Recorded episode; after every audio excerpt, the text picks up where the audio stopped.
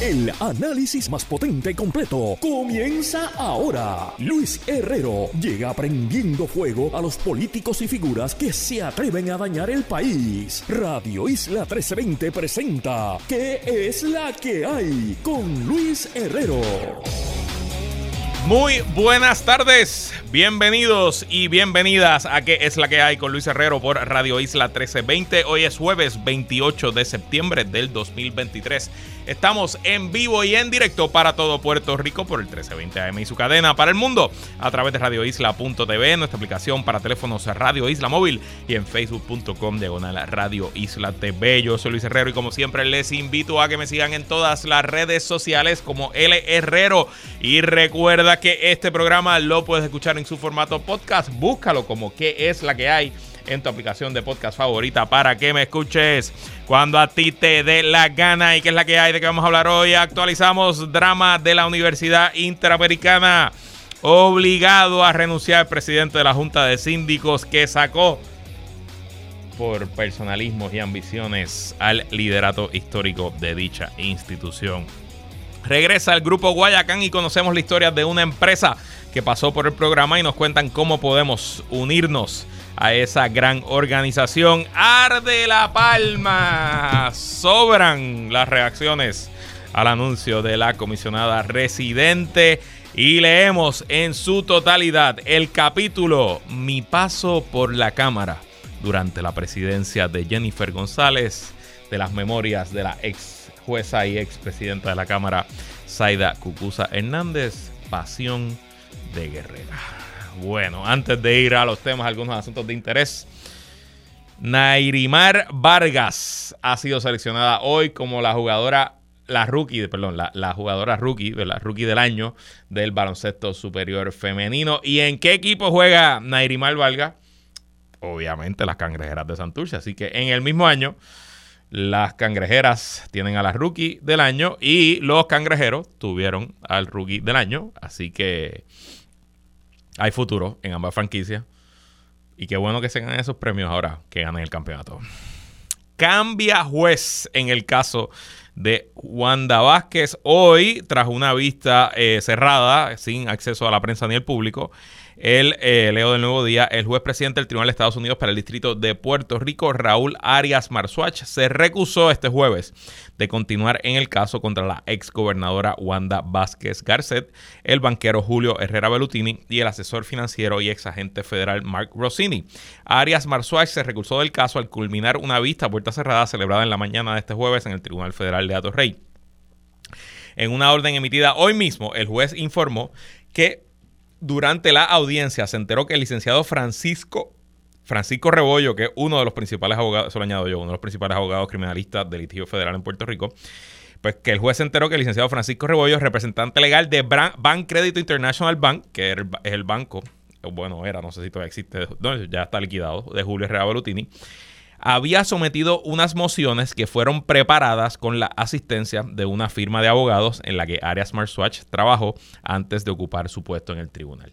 Si no me equivoco, esa firma de abogados es el bufete el Valdés, el bufete más grande de Puerto Rico, un bufete corporativo, pero que tiene una práctica bastante interesante y bastante importante de cuello blanco de este tipo de delitos. Así que interesante que Ban Crédito haya traído a Macón el Valdés al asunto y de nuevo, son grandes abogados, un gran bufete. No, no hay nada sospechoso ahí, pero sin duda, pues al entrar Maconel Valdés en el, en el escenario, el juez eh, Arias tiene por regla federal que recusarse. Esto no debe tener un efecto mayor en el caso, quizás pudiera atrasar eh, los asuntos. Este caso, si no me equivoco, está calendarizado para ir a juicio temprano del año que viene, creo que febrero o marzo. Eh, veremos ahora cómo queda el caso bajo la nueva jueza. Y bueno, en una noticia que leí esta mañana primero en el periódico digital Noticel del periodista Oscar Serrano y que hace unos minutos salió también en eh, la versión web de elnuevodía.com. Leo de Noticel renuncia presidente de la Junta de Síndicos de la Interamericana el ex presidente José R. Muñoz Ávila deja una estela de pleitos legales con ex dirigentes del sistema universitario privado más grande de la isla. Y para darles un poco de contexto para los que nos están escuchando hoy, que nunca nos habían escuchado o que no recuerdan. Este tema nosotros lo hemos tocado bastante desde que comenzó el año pasado. Este señor José Muñoz Ávila, luego de convertirse en presidente de la Junta de Síndicos de la Universidad Interamericana de Puerto Rico, la emprendió contra su eh, presidente por casi tres décadas y eh, el doctor Fernó y su ayudante ejecutivo, el licenciado Dominic Guillermini. El licenciado Dominic Guillermini, yo lo he dicho aquí antes, es mi amigo, mi gran amigo, una persona muy cercana a mí, nos conocemos hace décadas y siempre lo he conocido como un, eh, un hombre muy trabajador, muy dedicado y un profesional de primera. Y siempre eh, dudé de todas las acusaciones que trató de levantar este señor José R. Muñoz y que básicamente envenenó las mentes de la Junta de Síndicos de la Universidad de Puerto Rico y logró salir de Dominic y salir de eh, Fernó. Yo con él, eh, doctor Fernó, no tengo ninguna relación, quizás lo he conocido una o dos veces, realmente no desconozco bien qué hace, qué no hacía, etcétera, pero a Dominic, pues sí, es mi amigo de muchos años. Y aquí yo condené todos los asuntos porque me parecía que era una gran fabricación lo que estaba haciendo este señor José R. Muñoz, que estaba sediento de poder y que simplemente quería salir del liderato histórico de la Universidad Interamericana y él quedarse con esa universidad que es el segundo sistema educativo superior del país y que, bueno, usted sabe que factura como factura. Bueno, pues leo del artículo. Durante la incumbencia de Muñoz Ávila, la Junta despidió a quien fue el presidente de la institución por 23 años, Manuel Fernández López Cepero, y a su asistente ejecutivo, Dominic Guillorbini de Gracia. La salida de Muñoz Ávila deja a la Junta enfrascada en varios pleitos locales y federales relacionadas con estas instituciones y también con un suplidor de servicios epidemiológicos, MAP Strategies. Esencialmente, lo que el señor eh, Muñoz Ávila alegó para despedir a Fernández y a Dominic es que eh, había un conflicto de intereses en ciertas contrataciones que había hecho la Universidad Interamericana y que Fernández y Dominic directamente habían sido parte de esos conflictos y que eso pues eh, era razón para su destitución y eh, que supuestamente existía un informe del licenciado Rolando Emanueli que detallaba ese supuesto conflicto de interés. Bueno, pues todo apunta a que ese informe de Rolando Emanueli y en efecto los bufetes, los abogados que contrató el hoy expresidente de la Junta de Síndicos José R. Muñoz son la razón del despido de por qué la Junta de Síndicos que lo apoyó cuando le dieron la puñalada a Fernó, ahora se vira y le da la puñalada a él. Bueno, el que a hierro mata, a hierro muere. Sigo con Noticel. A Muñoz Ávila le quedaba un año en su nombramiento como presidente de la Junta. Nadie renuncia cuando le queda un año de nombramiento. Eso lo añado yo. Pero su nombramiento como síndico se vencía antes. Noticel canalizó una solicitud de reacción a la Junta a través de la administración de la universidad, pero a la publicación de esta historia no se ha producido respuesta. Cuando destituyeron a Fernós López Cepero en mayo de 2022, Muñoz Ávila indicó que no haría comentarios públicos. El ex oficial de Eurobank sometió su carta de renuncia el lunes después de que algunos síndicos llevaran semanas pidiendo la información sobre contrataciones que hizo, así como facturas. Muñoz Ávila llegó a entregar la información, pero no pudo dar contestaciones satisfactorias en una sesión ejecutiva del ente rector de la universidad, lo que provocó que se presentara una moción de retiro de confianza la semana pasada, la cual se tornó académica por su renuncia, supo este diario digital. En su carta, cuyo contenido le fue relatado a Noticel, el expresidente alude a que había consenso en la Junta para las decisiones que tomó, pero ahora ese consenso se había roto y algunos síndicos lo cuestionaban. O sea, esencialmente de lo que le dijeron a Oscar, eh, yo entiendo que Oscar no tuvo acceso a la carta, él dice aquí que se le relataron, esencialmente el hoy despedido, el hoy renunciado, José Muñoz Ávila, le estaba echando la culpa a su junta por la renuncia de que rompieron el consenso. Los cuestionamientos, sigo con el artículo noticiel, se centran sobre contrataciones de servicios legales con el bufete Pizarro y González y los licenciados Johnny Ocasio Torres y Rolando Emanuele Jiménez. La Junta no tenía propiamente un comité de litigio conformado para manejar las contrataciones y estrategias legales y Muñoz Ávila formó uno incidental ad hoc con los síndicos que son también abogados. Ese párrafo es lo que nos da la clave de lo que yo creo que está ocurriendo en la Universidad Interamericana y obviamente aquí estamos entrando al área de la especulación. Pero recuerden que una vez despiden a Fernández y al licenciado Guillermini, ambos se viran y demandan a la Universidad Interamericana. En el caso del licenciado Guillermini, su demanda está en el Tribunal Federal. Eso activa los seguros, las instituciones, las compañías grandes tienen seguros contra demanda y esos seguros si se cumplen con los términos de la póliza, se encargan de pagar los abogados de los litigios y de pagar, si llegara a haber una sentencia en su contra, de pagar esa sentencia contra el seguro. Y por eso es que las empresas se aseguran, ¿no? Para evitar tener que sacar cualquier gasto legal no presupuestado, pues de sus cuentas corrientes y obviamente no tener que sacar cualquier sentencia de eh, sus cuentas corrientes. Bueno, pues yo presumo, claro, porque recuerden algo, la aseguradora no va a querer pagar los abogados. La aseguradora va a buscar de todas formas y maneras que su cliente, que su asegurado haya roto o haya incumplido con los términos de la póliza para liberarse de su obligación de pagar los abogados. Y cómo funciona cuando hay una aseguradora pagando litigio es que hay que entregarle a la aseguradora todo la factura, los memos, los informes que hacen esos abogados, porque la aseguradora, que quien está pagando el abogado, o probablemente es a cuestión de reembolso, a lo mejor la Inter está pagando y, la aseguradora reembolsa, no va a reembolsar nada sin ver lo que está ocurriendo. Y yo presumo, porque cuando Oscar dice aquí que el eh, señor Muñoz Ávila no estaba eh, mostrando información, es que probablemente en esas facturas de abogados no había la información que él le había vendido a la Junta de Síndicos para despedir al señor Fernández y al señor Guillermini. Y bueno, cuando llegó el momento de la verdad, la Junta de Síndicos dijo, eh, a rayo, aquí puede haber un riesgo real de que el seguro no nos cubra y que le toque a la Universidad Interamericana pagar con los platos rotos que causó este señor Muñoz Ávila y la Junta de Síndicos. El que a hierro mata, a hierro muere y triste. Que al igual que está pasando en nuestra principal institución de educación superior pública, que los personalismos, las ambiciones y la politiquería la están dañando, pues muy triste que las ambiciones personales de este señor y de su grupito afecten al sistema universitario privado más grande y de más antigüedad de Puerto Rico. pasemos ahora a temas mucho más divertidos y mucho más optimista. Ustedes saben, porque lo he mencionado aquí varias veces, que mi organización favorita empresarial, que es de las más antiguas en Puerto Rico, es el grupo Guayacán. Y tenemos hoy la visita de su directora ejecutiva. La tenemos por teléfono, Laura Cantero, que es la que es Laura. Hola Luis, encantada de estar contigo nuevamente. Gracias por recibirnos y por el apoyo siempre a Guayacán y a nuestros empresarios. Bueno, Laura, si alguien que nos está escuchando lleva viviendo bajo una piedra por los últimos veintipico de años, ¿qué es Grupo Guayacán? Grupo Guayacán es una entidad sin fines de lucro que hace 27 años nos dedicamos a apoyar al empresario puertorriqueño en diferentes etapas.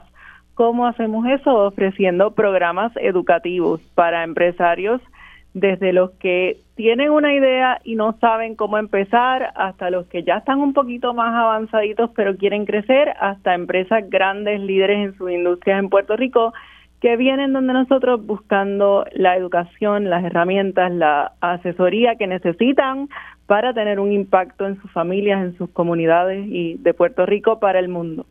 Lo chulo de Guayacán que es que en esos 27 años ellos pues han eh, ido estableciendo cosas que ahora ya todo el mundo conoce, lo que es un fondo de inversión y lo que es un startup y, y hay montones de clases de empresarismo, pero cuando arrancó Guayacán hace 27 años en Puerto Rico, yo creo, obviamente, no sé si fueron los primeros, pero si no fueron los primeros, fueron de los primeros cinco, ¿no? Y, y ya pues hay 27 años de historia, de casos de éxito. Y de hecho, lo que viene por ahí ahora en el mes de octubre es el Guayacán Giving Day. Explícanos un poco cómo nuestra audiencia puede apoyar a Guayacán y qué consiste este Giving Day. Bueno, nuevamente agradecerte a ti y a la audiencia de que es la que hay, que siempre apoya el Guayacán Giving Day. Esta es nuestra campaña eh, anual de recaudación de fondos. Guayacán es una entidad sin fines de lucro que tiene múltiples fuentes de ingreso, pero uno de los ingresos principales son los donativos de gente común y corriente, la gente puertorriqueña que piensa que apoyar el empresarismo en Puerto Rico es importante para nuestra economía y para apoyar a todos estos negocios. Así que desde el 2010, déjame pensar, 17, pero lo tuvimos que mover por el huracán María, porque estaba pautado para el 21 de septiembre. ¿Qué fecha? ¿Qué fecha más interesante? Pues, pero lo moví para octubre para, tú sabes, mitigar el riesgo. Así que desde el 2017, para nuestro año número 21, estamos celebrando el Guayacán Giving Day para que toda persona pueda apoyar a los programas educativos de Guayacán. Los fondos que se recaudan van al Fondo Total de Guayacán, que es un fondo que establecimos en el 2016 cuando cumplimos los 20 años. ¿Por qué? Porque muchos de los programas que Guayacán ofrece, es más, todos excepto uno, son libres de costo para el empresario que participa.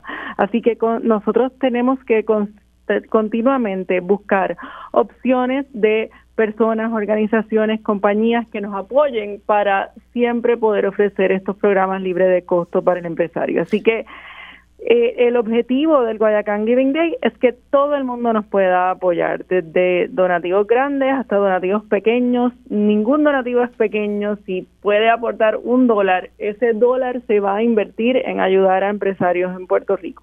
Bueno, y uno de esas empresarias que se han beneficiado de Guayacán está aquí hoy con nosotros. Cuéntame con quién vamos a conversar hoy que ha pasado por los programas de Guayacán. Seguro que sí, vamos a conversar con Chelsea Serrano de Meliora Centrum, que está participando actualmente en el programa Enterprise, que Enterprise fue el primer programa de Guayacán y el primer programa en Puerto Rico en ofrecer Capital Semilla para empresarios en etapa temprana. ¿Qué es Capital Semilla? Son, es la oportunidad de competir para ganarte esos primeros chavitos que no son los tuyos, los de tu familia, trepar la tarjeta de crédito, etcétera. Esos primeros chavitos externos que necesitas para llevar a tu empresa al próximo nivel. Así que que ella nos cuente un poquito. Bueno, pues bienvenida Chelsea Serrano y qué es la que hay. Saludos, muy buenas tardes. Muchísimas gracias por la invitación, Luis, Laura. Eh, les voy a hablar un poquito sobre mi empresa. Yo soy Chelsea Serrano, trabajadora social clínica. Soy directora y fundadora de Meliora Centrum. Meliora Centrum es un centro de que brinda servicios de salud mental para niños, jóvenes y la familia en general. De igual forma, desarrollamos productos tecnológicos integrando la realidad virtual y les voy a hablar un poquito sobre este nuevo proyecto que Explícame eso de realidad virtual, porque yo, obviamente, y estoy aquí en el website, que te felicito, está muy chévere el website. Eh, eh, yo de, realidad virtual, pues pienso que sea en juegos de video y en otras cosas. ¿Cómo, cómo es que el trabajo social eh, se integra a la realidad virtual? Pues nosotros, realmente nosotros diseñamos un producto que se llama Meliora TX y llegó para revolucionar la industria de la salud. Cuando hablamos de realidad virtual, en nuestro caso nos estamos refiriendo que son unas gafas que nos estamos, que le colocamos a los pacientes, donde ellos pueden poco a poco, a través de las eh, de los escenarios, mejorar patrones. Y les voy a explicar un poquito. Nosotros desarrollamos el primer software de realidad virtual en Puerto Rico y el Caribe, que le permite a los pacientes que tengan condiciones crónicas asociadas a la mala alimentación como diabetes, obesidad, trastornos alimentarios y problemas cardiovasculares a mejorar su estilo de vida. Y lo hacemos a través de las gafas. Los pacientes llegan a la clínica, se le colocan las gafas de realidad virtual y ven una cocina con un montón de alimentos donde ellos pueden interactuar con las comidas, pueden cogerlas y crear sus platos como lo harían normalmente en su casa. Al finalizar la sesión, reciben un reporte, tanto el paciente como el terapista, que les permite ver dónde están fallando, cuál, ¿verdad? En su ingesta calórica, cuáles son las calorías que están consumiendo, qué alimentos deben modificar o reemplazar por otros más nutritivos y a raíz, ¿verdad? De ese informe, los profesionales pueden darle unas recomendaciones mucho más efectivas a los pacientes para mejorar su tratamiento. Qué brutal. Qué brutal. ¿Y cómo te ayudó a Guayacán? Que, ¿Cómo ha sido parte del proceso y cómo, ¿verdad? ¿Cómo tú eres la trabajadora social, tú sabes de tu campo, ¿qué te añadió Guayacán a tu proceso ya como empresaria? Yo siempre menciono, eh, soy profesional de la salud, pero del área empresarial no sabía nada. Y como bien dijo Laura, ya nosotros, en este caso, nosotros empezamos en un estado ya donde está en crecimiento. Sin embargo, teníamos ciertas dificultades y limitaciones en cuanto al aspecto legal, las finanzas y Guayacán nos ha ayudado a través de talleres, capacitación y mentoría a poder llevar nuestros servicios y nuestras operaciones de una forma mucho más eficiente. Brutal. Brutal. Bueno, pues te deseamos mucho éxito y sabemos que estás haciendo cosas bien nítidas y en un, un, espacio que hace falta un montón de trabajo en Puerto Rico. Laura, te pregunto, repítenos de nuevo, ¿cómo podemos unirnos al eh, Giving Day de Guayacán? Bueno, todas las personas que se quieran unir a esta campaña tienen hasta el 11 de octubre para donar, pero lo pueden hacer desde ya. De hecho, ya hemos recibido una buena cantidad de donativos de gente que nos apoya. Lo pueden hacer a través de nuestra página web guayacan.org backslash give está el link eh, en el feed de Facebook del programa porque mi equipo lo acaba de poner o a través de ATH Móvil en la sección de donativos nos buscan ahí bajo Guayacán. Así que cualquier persona nos puede apoyar y si los que donen por ATH Móvil me pueden poner que en la notita que nos vieron en el programa porque siempre, siempre nos han apoyado. Y oye, y hablando de eso, está el Giving Tuesday, pero si hay alguien que está escuchando que tiene una empresa o que tiene una idea, ¿cómo, ¿cuándo empiezan los programas? Yo sé que los programas están corriendo. ¿Cuándo abre nueva convocatoria para Guayacán Enterprise o los otros, los otros programas? Eso es bien buena pregunta. Nuestros programas corren en año calendario, así que estamos ahora entre octubre y noviembre concluyendo los distintos programas. Pero si visitan nuestro website, que es el mismo que les dije para, para donar, pueden ir a las páginas de todos los programas por etapa y hay listas de espera. Así que si hay alguien que le interesa participar en un programa el año que viene, les sugiero que se anoten a la lista de espera, porque lo que eso hace es que nos permite tener sus datos y enviar la convocatoria antes de que salga al público en general. Así que es la mejor manera de enterarse de las convocatorias temprano el año que viene y a través de nuestros medios sociales también. Y Chelsea, te pregunto si queremos conocer más de tu empresa Meliora Centrum, ¿dónde podemos ir? Claro que sí, a través de nuestras redes sociales nos pueden encontrar como Meliora Centrum. Estamos en Facebook, eh, Instagram. Nos pueden conseguir también a través de nuestra página web, exactamente melioracentrum.com, o a través de nuestro número de teléfono 939-208-3079. Bueno, pues Laura, Chelsea, muchísimas gracias por estar aquí y mucho éxito. ¿eh? Muchísimas, gracias. Luis por siempre apoyarnos y volvemos pronto. Así mismo es, bueno, aquí siempre para ustedes. Nosotros vamos a una pausa y pendientes que ya mismo venimos con la lectura completa del capítulo Mi paso por la Cámara durante la presidencia de Jennifer González del libro Pasión de Guerrera de Zaida Cubusa Hernández. No se vaya nadie, que es la que hay continúa. Seguimos con el análisis en Radio Isla 1320. ¿Qué es la que hay? Con Luis Herrero. Bueno, regresamos. Este segmento lo voy a hacer más cortito porque este es el plan. Vamos ahora a ver las reacciones al mensaje de Jennifer González y cómo la cosa queda. Usualmente esta pausa es a las y 35 y 36. Tenemos el tránsito, tenemos los anuncios y regresamos como a las y 40 y 41. Pero como quiero poder que escuchen completa el capítulo, mi tiempo, ¿cómo? Espérate buscarle el capítulo exacto, el nombre del capítulo es mi paso por la Cámara durante la presidencia de Jennifer González del libro Pasión de Guerrera de Saida Gugus Hernández. Pues vamos a tirar la pausa antes para volver como a las y 38 por ahí para que nos dé tiempo a que ustedes escuchen íntegro todo el capítulo. Pero bueno, obviamente hoy el gobernador le tocaba reaccionar, presumo que estaba listo, tenía sus talking points. Y eh, en Naranjito atendió a la prensa. Leo la reseña del Nuevo Día. Con evidente molestia, el gobernador Pedro Peluisi rechazó este jueves todas las críticas a su administración que la comisionada residente en Washington, Jennifer González, hizo al anunciar que lo retará en primarias y lo acosó de ofrecer un mensaje negativo, pesimista e injusto. Igualmente, Peluisi llamó la atención a González al señalarle que cuando cuestiona el desempeño de su administración, lo hace extensivo al Partido Nuevo Progresista al que ella pertenece y que regenta el gobierno. Lo que puedo decir, es una cita directa del gobernador, a modo de contraste es que yo siempre he defendido la obra del PNP y la seguiré defendiendo. Siempre he defendido y seguiré defendiendo la obra del PNP.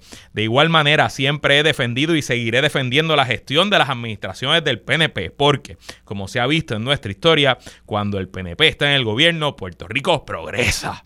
Me quedó mejor, eh, Manuelito, la, la imitación de Pierluisi.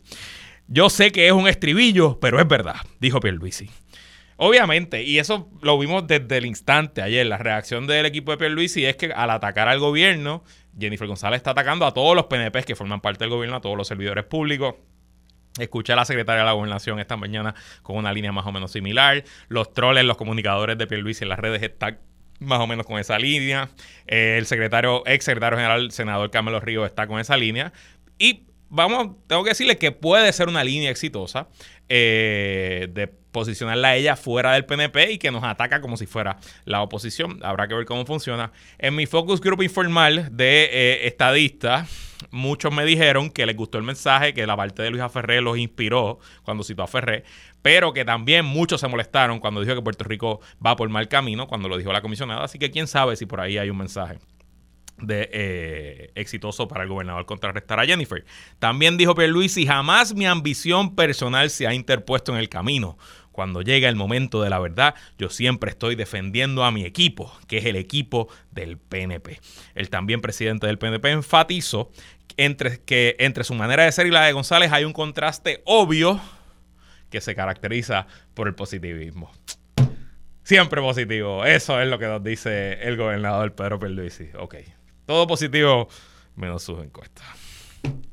También, como si fuera poco, hoy la secretaria de la gobernación, Noelia García, revivió un asunto que ya lo conocíamos, que es que según el gobierno, aparente y alegadamente, el eh, cabildero y abogado Elías Sánchez, que está, forma parte, quizás informalmente, pero que aparentemente asesora a la comisionada residente y hoy precandidata a la gobernación, Elías Sánchez, supuestamente se había comunicado con la secretaria de Recursos Naturales, eh, Anaís Rodríguez, que se llama ella, eh, cuando comenzó la investigación de la casa de los suegros de Jennifer González en La Palguera. Bueno, pues hoy en la colega Noti1, eh, Noelia García dejó claro que refieren a las autoridades federales llamada amenazante contra secretaria del DRNA. La información fue confirmada por la secretaria de la Gobernación, Noelia García Bardales, quien no precisó quién, quien no precisó quién era el remitente de la llamada, pero todo el mundo sabe que supuestamente la llamada la hizo Elías Sánchez. Obviamente, esto es lo que viene. Jennifer González, el PNP funciona así y ahora va a funcionar así contra ti. Todo el gobierno se va a mover contra Jennifer González y prepárense que lo que viene por ahí es candela. También el gobernador Pierre Luis y su campaña hoy distribuyó entre los medios y entre sus huestes en las redes un documento eh, que titulado Los alcaldes del PNP saben que Puerto Rico tiene un líder y es un documento de múltiples páginas donde 26 alcaldes del Partido Nuevo Progresista, con su nombre y su foto, lo endosan y tienen palabras de elogio al gobernador Pedro Pierluisi y a su gobierno. En la primera página tienen Número uno, a Miguel Romero, alcalde de San Juan, ciudad capital. Más que entendible que esté ahí el alcalde de San Juan, número uno. Y número dos, tienen al alcalde de Camuy, Gabriel Hernández, que es el presidente de la Asociación de Alcaldes. Luego de eso, pues hay 24 alcaldes más, pero el PNP tiene 37 alcaldes hoy. Bueno, y si tienen, si cuenten a San Sebastián, pues tiene 36, porque ya perdieron a San Sebastián. Eh, así que pudiéramos decir que Jennifer González tiene 10. Y no son 10, porque Eduardo O'Neill dijo que se va a mantener neutral. Así que ya vemos que ahí, eh, pues no está con Pierre Luisi, pero tampoco está con Jennifer González. Y claro, una cosa es cantidad, otra cosa es calidad porque sí, bien es cierto que el gobernador tendrá 26 alcaldes, pero de esos pues hay pueblos pequeños, Culebra, eh, este, eh, Ceiba, Aguas Buenas. Bueno, pues hoy el alcalde más importante del PNP, luego el alcalde de San Juan, aunque él por su veteranía yo creo que tiene más peso, el King of the North, el alcalde de Bayamón, Ramón Luis Rivera, endosó abierta e inequívocamente a Jennifer González. Dice el nuevo día.com, en esta contienda primarista, ella se hace disponible. Desde mi punto de vista entiendo que con ella tenemos más opciones de triunfo en las elecciones sin quitarle méritos a nadie, afirmó el veterano alcalde Ramón Luis Rivera Hijo en entrevista telefónica con el nuevo día. Ella expone como visión un gobierno de menos burocracia, ágil, que vaya dirigido a darle los servicios a la ciudadanía, que abra oportunidades a emprendedores, que rompa el espinazo burocrático que tanto atrasa las cosas, que el dinero vaya a las escuelas, que son las cosas que debe ocurrir. Cuando se le preguntó si bajo la administración Pierluisi no se ha logrado la fórmula que propone la comisionada residente, se limitó a decir, creo que en esa visión que ha presentado Jennifer González de hacer un gobierno más ágil, de reformarlo, hacerlo mucho menos burocrático y un gobierno de supervisión constante en áreas que se privatizaron. Así que por ahí, más o menos eso fue el mensaje a él y Jennifer González, ¿no? De hacer un gobierno que funcione, un gobierno más pequeño. Me imagino que utilizará, utilizar algunos de los talking points típicos del Partido Republicano. Y ya vemos a Ramón Luis Rivera haciéndole eco. ¿Será suficiente el peso que trae Ramón Luis Rivera y los demás alcaldes? Dice el Nuevo Día que además de Rivera Cruz apoyan a González los alcaldes de Manatí, José Sánchez, Gurabo, Rosacheli Rivera, Vega Alta, María Vega y Lajas, Jason Martínez, según dos fuentes del periódico. ¿Será suficiente para contrarrestar? ¿Quién sabe? Y no podemos olvidar que en 41 municipios no gobierna el PNP. Así que en 41 municipios no importa la opinión de ninguno de los alcaldes y ahí está la mayoría del país. Así que esto está apenas comenzando. Nosotros nos vamos a una pausa y cuando regresemos leemos el capítulo completo. Mi paso por la Cámara durante la presidencia de Jennifer González del libro Pasión de Guerrera de Zaida Cucusa Hernández. Vamos a una pausa y regresamos con más en que es la que Seguimos con el análisis en Radio Isla 1320. ¿Qué es la que hay? Con Luis Herrero. Bueno, lo prometido es deuda ahora para su consumo y consideración. Una lectura del capítulo Mi paso por la Cámara durante la presidencia de Jennifer González del libro Pasión de Guerrera de la ex presidenta de la Cámara y madrina de Jennifer González, Zaida Cucusa Hernández.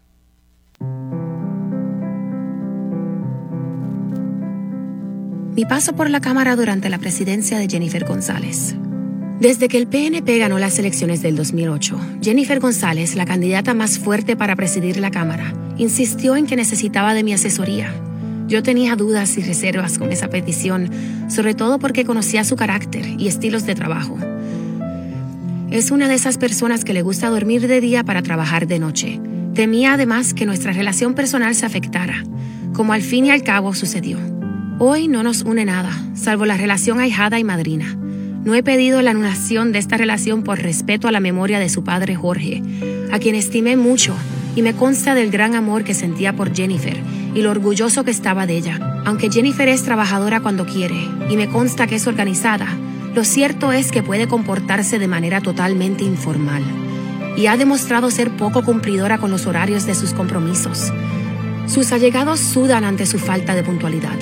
Era usual, por ejemplo, que hiciera esperar al gobernador Fortuño por más de una hora, que llegara cuatro horas tarde a una reunión convocada por ella misma, o que mandara a alguno de sus ayudantes a inventarse excusas, como que, como que se le había quedado su pasaporte en el baño, para lograr detener la salida de un avión porque ella no llegaría a tiempo a la hora pautada para el despegue del vuelo. Esas pequeñas inconsistencias de carácter incidían en mi ánimo. No obstante, al final acepté y hoy puedo afirmar de forma categórica que ha sido una de las peores decisiones de mi vida. Mi presencia allí le daba seguridad, pero desde el comienzo estableció que yo siempre debía mantener una distancia prudente hacia ella. Cualquier otro asesor podía subir al estrado presidencial durante la sesión.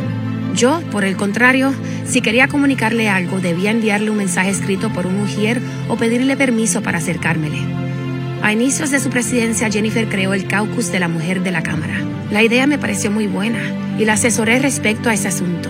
Ese organismo iba dirigido a crear conciencia pública de la aportación de la mujer a la sociedad puertorriqueña, promover legislación que favoreciera a las féminas y además fomentar el trabajo en equipo con otras mujeres. Estaba conformado por todas las representantes de ambos partidos, así como otras mujeres que habían ocupado posiciones destacadas en la administración pública como la licenciada Zoela Boy, quien había sido secretaria del Departamento de Corrección y Rehabilitación durante la administración Roselló, y fue una servidora trabajadora y honesta. Para mí resultó inaudito y muy doloroso que a pesar de mi prominente participación en la política del país, de haber sido la primera mujer en presidir la Cámara y más aún del hecho de que yo era quien estaba asesorando a Jennifer González para la creación de ese y otros proyectos. A mí nunca me invitó a ser parte del caucus. Su intento por limitar mi participación pública no quedó ahí, pues según se daba cuenta del arraigo que yo gozaba aún con la gente del pueblo, dejó de invitarme a que la acompañara a lugar o actividad alguna. Lo más sorprendente del caso no es solo que yo fuera su mentora, como ella misma lo decía, sino que también soy su madrina de confirmación en la fe católica. Jennifer llegó a mi campaña cuando era apenas una niña de 13 años de edad. La trajo su tía de Naguabo, Olga González, quien era una gran colaboradora del partido. Debido a que en ocasiones sin razón aparente ella rechazaba mi presencia o asesoría, varias veces le expresé formalmente mi intención de rescindir el contrato. Llegué a la conclusión de que ella solo quería que le dijeran lo que ella esperaba escuchar. La prepotencia en sus gestos y expresiones eran un constante insulto a la dignidad de las personas que trabajaban con ella. Ese era el trato que ella acostumbraba ofrecer a asesores y empleados. Pero conmigo no. En una ocasión, una querida amiga, mujer elegante y de costumbres exquisitas, acostumbrada a relacionarse con los apellidos de más renombre en Puerto Rico, me dijo, le tengo terror. Después de nuestros desacuerdos, ella volvía a pedirme disculpas y me convencía a regresar. Mucho influenció en mi decisión de volver mi querida amiga y colega, la licenciada María Elena Vázquez Graciani, que me convencía de que escuchara a Jennifer. Quizás la equivocación principal de Jennifer fue dar oídos a chismes en esas posiciones uno tiene que ser inmune al chisme. Ella tenía un empleado del área noroeste, cuyo único trabajo era vigilar a todo el mundo. Su responsabilidad era mantenerla al tanto de qué hacían los legisladores, empleados, asesores, en fin, vigilarnos a todos los que laborábamos con ella. Aquel hombre estaba siempre en la cámara, era nuestra sombra. Yo hacía mi trabajo, atendía vistas públicas y manejaba todo lo que me correspondía desde mi oficina privada. Los asesores vamos al Capitolio, pero también hacemos análisis e investigaciones desde nuestras propias oficinas. Jennifer tenía mucho entusiasmo con una actividad que, como siempre, había propuesto varias veces debido a su falta de formalidad en el cumplimiento de su calendario. Llevaba mucho tiempo anunciando su intención de develar los óleos de los expresidentes de la Cámara de Representantes. Había algunos colocados en la galería de los expresidentes, pero faltaban otros, entre ellos el del expresidente José Ronaldo Jarabo y el mío. A esa develación le antecedió una ceremonia que tuvo como orador a una persona de cuestionada disciplina en la Cámara. Concluida la ceremonia, donde acudió toda mi familia, pasamos a la develación de los óleos. Ahí sí que hubo una terrible sorpresa para mí. Jennifer iba a develar un óleo de María Libertad Gómez como ex primera presidenta de la Cámara el título de la primera mujer en presidir la Cámara de Representantes, que la historia me otorgó y que Jennifer sabía cuánto yo había luchado para obtenerlo. Ella trató de quitármelo, a mí y al PNP. Pero la historia es la historia y no se puede desvirtuar de esa manera. Siempre me he preguntado cómo aceptó que el orador de aquella actividad fuera una persona ajena a nuestro quehacer. Máxime cuando aquel hombre era un mero técnico que se atribuyó el título de historiador. Eso era parte de su informalidad. Como expliqué antes en estas memorias, quiero dejar claro que María Libertad Gómez presidió la Cámara por un mes, debido a que el presidente de aquel entonces se vio imposibilitado de cumplir su función temporariamente, al sufrir una enfermedad repentina. Lo dije y lo reitero. Esa señora nunca fue presidenta en propiedad, solo de forma incidental. Ronnie Jarabo no pudo contener su indignación. Parecía mentira que un líder del partido contrario reconociera que ese honor me pertenecía y que Jennifer, quien aparte de pertenecer a mi partido guardaba una estrecha relación personal y profesional conmigo, me intentara robar lo que por derecho histórico me pertenece. En ese momento, entendí que esa muchacha estaba enferma, borracha del poder y presa de una soberbia nunca antes vista. Me fui y en un buen tiempo no volví a la cámara para servirle de asesora. Tonta de mí cuando cometí el error de regresar. Mi amiga María Elena había propiciado una reunión en su oficina para intentar acercarnos de nuevo. Conmovida al ver a Jennifer ahogada en llanto, regresé. No obstante, nuestra comunicación era mayormente por teléfono o por escrito. Yo hacía mi trabajo a distancia, atendía todas las encomiendas que ella me refería, pero sin acercarme a ella. Lo que ninguno de nosotros se imaginaba era que había una persona que sembraba la semilla de la cizaña, con la intención de ser él la persona más cercana a la presidenta. Se trataba de Irán Carlos Rivera López, quien era un abogado joven de Villalba, de dudosa reputación entre sus profesores de la Universidad Católica de Ponce. Trabajó como estudiante en un prestigioso bufete de abogados también de Ponce y allí no dejó una buena impresión. A él le interesaba el poder, ostentarlo, estrujarlo en la cara de los demás, sobre todo ante sus pares. Era el eterno compañero de viajes de Jennifer, solo de viajes. Han viajado el mundo, ella lo ha hecho con las millas que acumula cuando viaja con dinero público, lo que no es ilegal pero sin moral desde mi punto de vista. Llegué a ver facturas donde Irán cobraba sus horas del contrato, mientras estaba de viaje de placer con ella. Jennifer no era la persona que firmaba esas facturas. Sin embargo, la presencia de ese personaje siniestro nunca me quitó del sueño. Él quería poder y a mí no me interesaba. Yo lo había tenido por derecho propio y lo utilicé como debe ser, para adelantar las causas de los más necesitados y para enarbolar la bandera del orden y la honestidad en el servicio público. Me dolía lo que estaba haciendo, porque esas personas de las que él le hablaba a Jennifer, para indisponerla contra ellas, son gente buena, trabajadora y comprometida. Claro, algunos, como en todos los lugares, eran los amapuchadores y lambones. Entre ellos se encontraba una ex popular ex vecina nuestra, de quien mi madre siempre tuvo sus reservas. Me refiero a María Olga Marrero Soto, conocida como Olga de Morovis. Ella se dedicó a solapar todo lo que no debía saberse y le facilitaba la vida a Jennifer. Era la que barría el sucio debajo de la alfombra. Sin plantear dudas, sin hacer preguntas, lo que fuera. Un día, en una de esas interminables esperas porque ella llegara para una reunión, citada por ella misma, no resistí más. Me fui de forma definitiva. Rescindí el contrato. Ese ha sido mi norte siempre y no la abandono por nada ni por nadie. Jennifer en su día tendrá que explicar mucho de lo que ha hecho. Una de sus estrategias es entretener, confundir y enajenar a quien tiene los conocimientos de manera que le pueda asesorar bien cuando se trata de algo que ella quiere hacer. No importa qué. Cuando quiere algo, lo consigue porque lo consigue, a pesar de que sus asesores le digan que está incorrecta. Qué bueno que me fui. Siempre he dicho que la proximidad al objeto da miopía. Así mismo estaba yo, miope, ciega, imposibilitada de reconocer cuántos errores cometía esa muchacha. Si no logré que cambiara su conducta desordenada, tampoco iba a ser parte de aquella madeja. Jennifer había integrado a su equipo de trabajo a muchas personas conocidas por ella. Muchos eran ex empleados de la Autoridad de Energía Eléctrica, donde ella trabajaba antes de ser legisladora.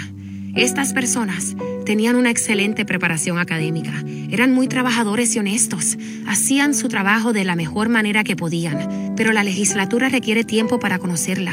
Es compleja y de mucho protocolo. La relación de trabajo casi acaba con la amistad que existía entre Jennifer y su equipo de colaboradores. Ella les gritaba, los insultaba, sin tomar en cuenta que aquella era gente de vergüenza y respeto. Claro, Irán Carlos siempre siguió sembrando su oscura semilla, para indisponerlos ante ella. Quería eliminar a todos los que de un modo u otro pudieran influenciar a Jennifer. Ansiaba estar solo él, cerca del poder. Dios y yo sabemos para qué. En fin, tras ese periodo tan frustrante y desalentador se acabó la relación profesional y se destruyó la personal. Ahí lo tienen, en sus propias palabras, lo que la madrina de confirmación de Jennifer González escribió para la historia sobre ella. Y en este minuto que me queda, les hago una pregunta a ustedes, mi querida audiencia. Este libro no se escribió el año pasado, ni siquiera se escribió en el 2020. Este libro, si no me equivoco, se publicó en el 2015. De hecho, usted no se acuerda de esto, pero en la primaria de Pedro Pierluisi contra Ricardo Rosselló, que Jennifer traicionó a Pierluisi y se fue con Ricky. Pierluisi le buscó un candidato a comisionado residente en contra, Carlos Pesquera, y Carlos Pesquera utilizó este libro en su campaña del 2016. Y absolutamente nadie le hizo caso. En el 2020, la campaña de Aníbal Acevedo Vila, de la cual yo fui parte, por razones obvias, utilizamos este libro y nadie nos hizo caso. Lo que escribe Zaida Cucuza Hernández es harto conocido en el PNP. Si hay una líder que tiene un grupo grande y fructífero de empleados y empleadas que la detestan, que hablan pestes de ella, que le pasan información a la oposición, es Jennifer González porque su carácter es así. ¿Y por qué nadie sabe esto? ¿Y por qué la prensa la trata con guantes de seda? ¿Por qué la protegen tanto? Quizás ahora, que por fin dio el paso al frente, conoceremos a la Jennifer González que conoció Cucusa, que luego de declararse ciega y miope, parece que volvió a ver la luz y ahora está detrás de su candidatura. Espero que hayan disfrutado la lectura de este capítulo. Nosotros nos despedimos. La verdad que este es el programa más diferente de la radio puertorriqueña. No me importa lo que nadie diga. En la radio AM usted no va a escuchar nada como que es la que hay. Como siempre, agradecido de su sintonía y patrocinio. Quédese con nosotros. La mejor programación y análisis de la radio continúa en Radio Isla 1320. Lo próximo, el informe del tiempo con su Hailey López Belén. Hasta mañana.